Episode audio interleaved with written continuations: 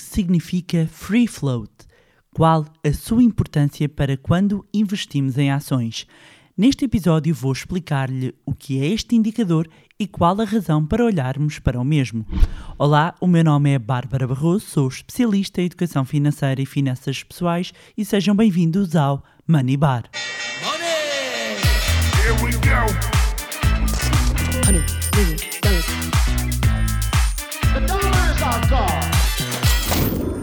Olá, meus amigos, como é que vocês estão?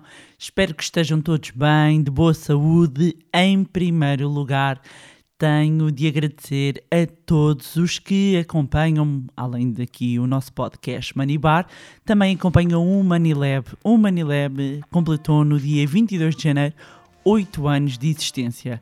São oito anos de comprometimento em melhorar a educação e a literacia financeira em Portugal e não só, já que temos eh, pessoas que nos acompanham nos quatro cantos do, do mundo, já demos palestras em Angola, Brasil, Estados Unidos, Reino Unido, França e muitos outros países.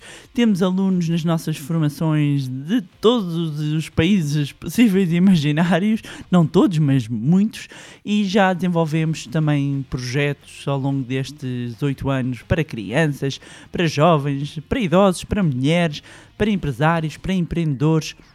Já lançámos livros, jogos, eh, presença na televisão, na imprensa, na rádio, no, no digital.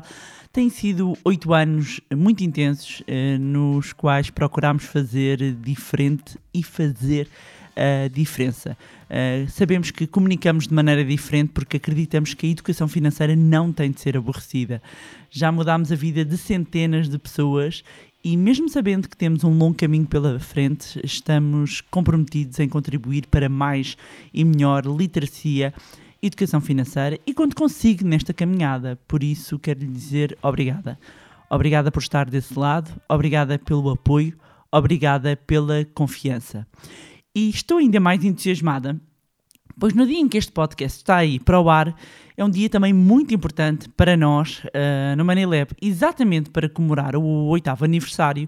Decidimos, em vez da nossa habitual Money Party, uh, este ano fazer um workshop intitulado começar a investir em 2022. E neste workshop vamos falar sobre como começar a investir o seu dinheiro este ano e vai ser um workshop não só uh, para quem nunca fez qualquer tipo de investimento, ou seja, tem ali o dinheiro paradinho, como também para quem até já se iniciou nos investimentos, mas procura melhorar um, aqui os seus investimentos. Os economistas e analistas de mercado Pedro Lino e Felipe Garcia, que fazem também comigo o Market to Market, vão juntar-se a mim e estamos a preparar um conteúdo incrível. Um, vai ser hoje, dia 26 de janeiro uh, de 2022, às 21 horas. E a inscrição é gratuita. Portanto, um, vai ser épico. Um, Inscrevam-se e, além disso, além do conteúdo, vamos revelar aqui uma novidade uh, incrível, algo inédito e, e, é isto que posso dizer. Portanto, fica aqui à sua espera. O link está na, na descrição e espero por si. No nosso episódio de hoje do podcast Money Bar, vamos falar de um termo conhecido das bolsas. Vamos falar de free float. Uh, quando falamos de investir em ações, além de, de olhar para os indicadores da empresa e, pro, e, procurarmos sempre fazer uma análise aos fundamentos da mesma, uh, de modo a entendermos os possíveis riscos e oportunidades, há um indicador que também é importante considerar, e entre os vários, que é o free float. E neste episódio vamos entender, eh, afinal, o que é que isto quer dizer, que conceito é este e qual a sua importância. Começando por explicar então o que é que é free float. E de modo livre vamos procurar aqui eh, traduzir, não é? Uh, free, eh, que traduzindo aqui como livre, e, float aqui correspondente à circulação. Portanto, a tradução vai nos ajudar aqui um, a indicar o que é que isto significa. Na prática, o free float representa as ações, a percentagem de ações que estão em livre circulação no mercado. Quando falamos do mercado, falamos aqui na bolsa, não é? Então, quanto maior for o free float uh, de uma empresa, maior é o número de ações que estão disponíveis no mercado, na bolsa, para os investidores comprarem. Os restantes títulos, ou seja, eh, estamos a falar de ações detidas por acionistas estratégicos, maioritários, ações detidas pela gestão da empresa, ações detidas por trabalhadores, ações preferenciais, como as Golden Share, eh, ações representativas da tesouraria, etc., ehm, não encaixam nesta categoria de free float, ou seja, todas estas ações não se encaixam nas ações que estão disponíveis em livre circulação para compra ehm, no mercado. E como é que nós calculamos então o free float? O cálculo do free float é bastante simples. Um, é só pegarmos uh, um, e fazermos a divisão do número total de ações uh, em livre circulação pelo número total de ações emitidas por uma empresa. Ou seja, o free float é igual a quantidade de ações em livre circulação no mercado a dividir pelo total de ações que a empresa emitiu. Um, portanto, o resultado da free float vai representar então o número de ações que estão, na, estão no mercado, não é? E, portanto, aquelas ações que, que há pouco mencionei, detidas pelos acionistas maioritários, gestores, etc., não estão incluídas. Vamos aqui a um exemplo. Vamos imaginar uma empresa que tem um total de ações emitidas de 10 milhões, ou seja, 10 milhões de ações emitidas, em que 6 milhões estão na posse de uh, acionistas maioritários e 4 milhões em livre circulação. Portanto, para nós fazermos o, o, cálculo, vamos pegar nos 4 milhões que estão em livre circulação no mercado, dividimos pelos 10 milhões, que é o número total de ações emitidas, e vamos ter um free float de 40% ou seja, 40% das ações emitidas estão disponíveis no mercado para um, qualquer investidor comprar um, ou vender, ou seja, estão disponíveis para comprar, não, para comprar, porque uh, se é para vender é porque tem, não é? Uh, e qual é que é a diferença, e há aqui um ponto importante, qual é que é a diferença que nos vai ajudar entre ações ordinárias e preferenciais? Ou seja, ao considerarmos o indicador free float, nós podemos uh, fazer os cálculos separados usando as ações ordinárias e as preferenciais. E só explicando aqui muito rapidamente, uh, uh, as primeiras não é, dão direito de voto, enquanto as ações preferenciais, ao contrário das ordinárias, conferem o direito a um dividendo prioritário ou reembolso prioritário do seu valor nominal em caso de liquidação da sociedade. Mas não vou entrar aqui mais em detalhes. Mas, um, ao fazer os cálculos, um, para as ações ordinárias e depois para as ações preferenciais, um, vai conseguir perceber qual é que é o equilíbrio que existe, não é? Ou seja, e, e, ao fazer esta análise quase como estratificada, não é? Entre ações ordinárias e preferenciais, traz aqui uns insights interessantes. Ou seja, se o free float de ações preferenciais for muito mais alto do que o free float de ações ordinárias, digamos que é como se a abertura ao capital não fosse assim tão intensa, afinal o resultado uh, significa que há pouca disposição para receber, por exemplo, votos de acionistas uh, minoritários.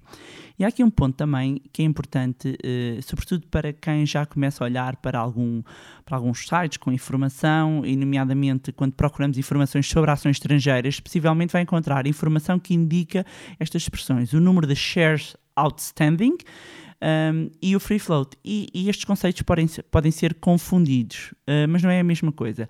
As shares outstanding referem-se às ações uh, de uma empresa, portanto, são as ações totais que estão distribuídas por todos os seus acionistas, e aqui estão incluídas as ações detidas pelos investidores institucionais, uh, que pertencem aos, aos funcionários, à gestão da empresa, etc.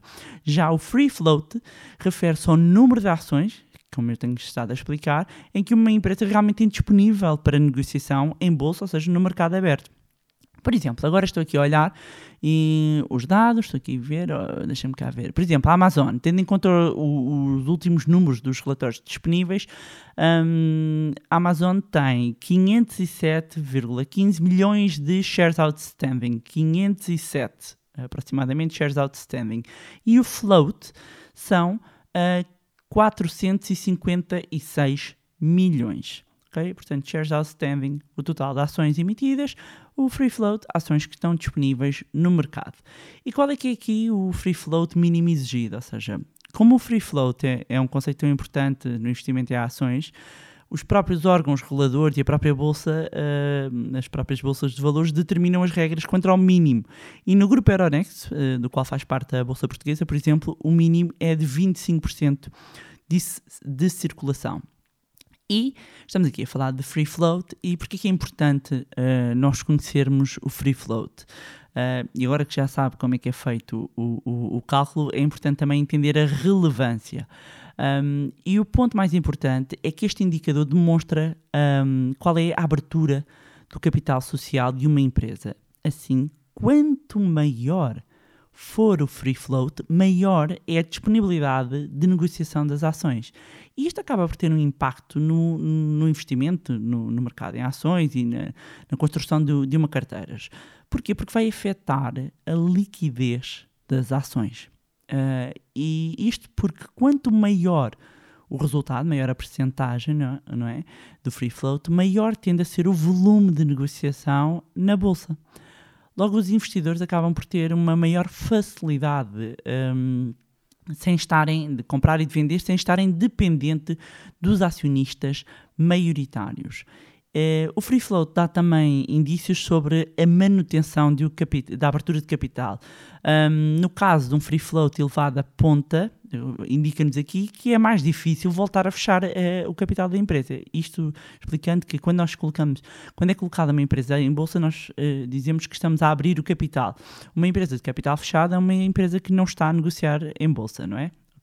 Portanto, no caso de, de haver um free float elevado, não é? Um, da maioria do capital estar disponível para negociação em bolsa, é mais difícil voltar a fechar o capital. Porquê? Porque seria necessário dispor de uma quantidade muito elevada de dinheiro. Em contrapartida, um free float muito baixo pode representar um indício, um risco que a empresa pode fechar o capital e até sair de bolsa. Isto pode interferir na sua própria tomada de decisões quando está a escolher as ações para investir, tendo em consideração que quem quer investir em bolsa, não é, tende a procurar papéis mais líquidos. Papéis aqui são ações, não é? Um, em Portugal, e agora estou aqui a pensar, em Portugal nós já tivemos exemplos desses, de que grandes acionistas acabaram por lançar OPAs, ofertas públicas de aquisição, que levaram à retirada da empresa em bolsa. Tivemos, por exemplo, o BPI, estou-me a lembrar, o BPI em 2018, quando CaixaBank, um, acionista maioritário, concluiu a OPA sobre o banco e levou à retirada. O BPI era um banco negociado em bolsa e que de repente saiu de bolsa. A informação então sobre o free float é importante para entender sobre a liquidez de uma empresa, uh, tal como estava a dizer, já que quanto mais ações estão disponíveis para negociação, mais fácil é transformar as ações em dinheiro. Quando falamos de liquidez, fazemos, falamos disto, de transformar as ações um, em dinheiro. Isto porque existe um maior número de pessoas a comprar e a vender ações dessa mesma empresa. Portanto, para fins de negociação, quanto maior for a percentagem de free float, melhor. Além disso, há aqui uma relação com a volatilidade das ações, a oscilação do preço. Ou seja, quanto maior a percentagem de free float, menor a sensibilidade ao valor de mercado da empresa e às negociações uh, ocorridas. E para entender melhor, basta imaginar que se apenas, vamos imaginar, o capital está concentrado em 100 pessoas. Uh, ah, 100 pessoas possuem uh, determinada ação de uma empresa. Neste cenário, elas vão ser diretamente responsáveis pela sua precificação, ou seja, pelo preço da ação. Já se temos um cenário em, em que uh, 10 mil ou 100 mil pessoas detêm a ação, o, o, preço, digamos, vai ser mais justo, não é? Não, não, além da volatilidade. Portanto, o free float é uma ferramenta, é um indicador bastante importante para os investidores que estão também a tomar as suas decisões de investimento, que estão a pensar em começar a construir a sua carteira de investimento.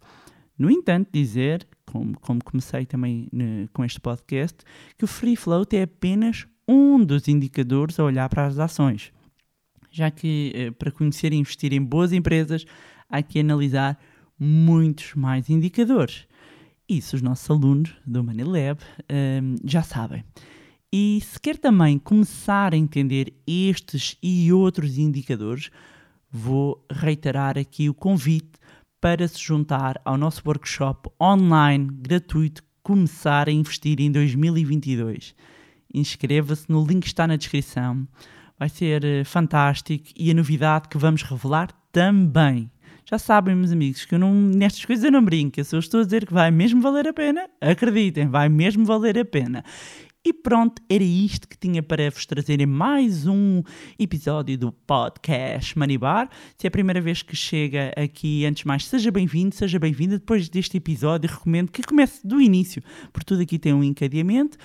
Um, Agradecer também a todos os que têm vindo a acompanhar este podcast, que têm recomendado a amigos, eh, a familiares, e dizer-vos isto: se queremos retirar Portugal da cauda da Europa, eh, porque não sei se sabem, mas foi divulgado há uns dias um estudo por parte do Banco Central Europeu sobre literacia financeira na zona euro, e meus amigos, Portugal está em último lugar. No Manilab estamos comprometidos há oito anos, mas esperamos estar cá muitos mais anos um, em melhorar a educação e a literacia financeira e ajudar Portugal a sair deste último lugar. E se quer também ajudar, partilhe o podcast Manibar com amigos e familiar. Já sabem, como sempre, podem nos acompanhar nas nossas redes sociais, Facebook, Instagram. Os links estão sempre aqui na descrição. Também tem o nosso grupo Telegram e subscrevam a nossa newsletter, na qual partilhamos todas as novidades. Mais uma vez, não se esqueçam de subscrever o podcast onde estiverem a ouvir e se gostaram deste conteúdo e acham que vai ser útil a outras pessoas, partilhem. Quanto a nós, encontramos-nos no próximo Money Bar. Here we go. Million